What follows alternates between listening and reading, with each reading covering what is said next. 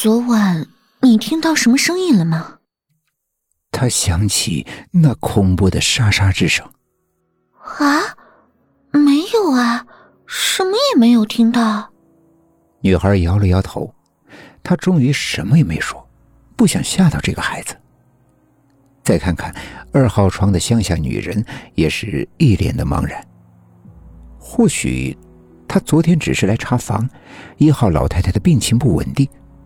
医生的责任感还是蛮强的。想到这里，王丽也觉得很难说服自己。又是一个夜晚来临，王丽蜷缩成一团，躲在被子里。同一时刻，同样的沙沙声再度响起。这次，老大夫走向了二号床位，对着那个乡下女人伸出了干柴般的双手。第二天早上，那个可怜的乡下女人和一号床的老太太一样被推出了这个病房。王丽再也不能欺骗自己，没错，他们两个的死一定跟那个老大夫有着必然的联系。难道他的抚摸竟然可以要了他们的命？想到这里，他望向对面的小女孩。如果是这样，那么下一个目标就是她了。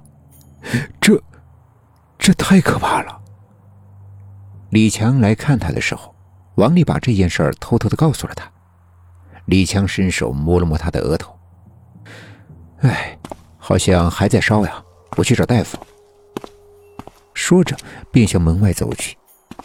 王丽一把拉住他，差点哭出声来。哎呀，我没有说胡话，你要相信我啊！等到明天，明天。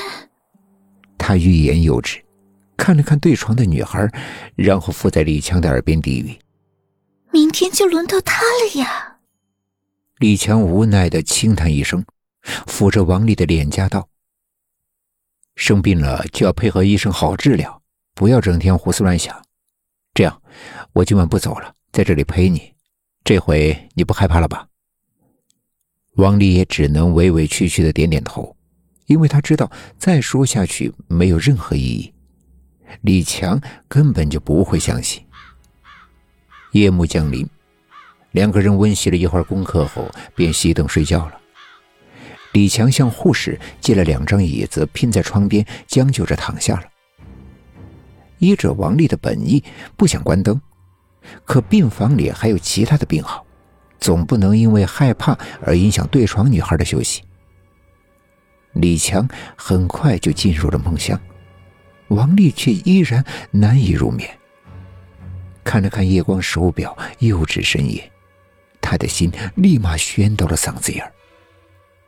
果然，沙沙的脚步声又如约在走廊里响起，门无声无息的被推开一条缝。老大夫幽灵般的钻了进来，佝偻着身子向三号病床走去。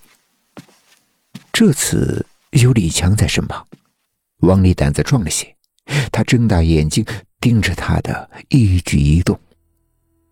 三号床就在对面，他因而看得格外清晰。老大夫是背对着他，又伸出了他的那双老树皮状的干枯手掌。王丽不知道哪来的勇气，脱口而出。同时，他急忙去推身边的李强。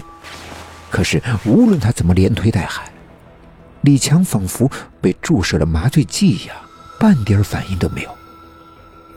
再看老大夫，老大夫缓缓的转过身来，对着王丽呲牙一乐，满脸松弛晦暗的皮肤被数不清的皱纹牵动着。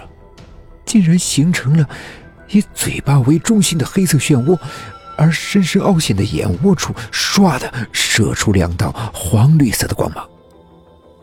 这绝对是王丽有生以来见过的世界上最可怕的微笑。他呜咽了一声，便昏了过去。等到再度醒来的时候，正看到。昨天还和自己聊天的小女孩，正蒙着白床单被护士们推出了房门。求求你，你带我离开这里！王丽瑟瑟发抖的抱住李强，把昨天晚上的事情讲述了一遍。李强这回有点动摇了，因为他看到了小女孩的死，王丽的预言得到了验证。傍晚，趁着护士们交接班的忙乱空隙，李强和王丽偷偷的溜出了医院的大门，逃回了学校。然而，在第二天早上，女生宿舍里炸了营。王丽还是没能逃过一劫，她死了，微睁着双眼，满脸的不甘神情。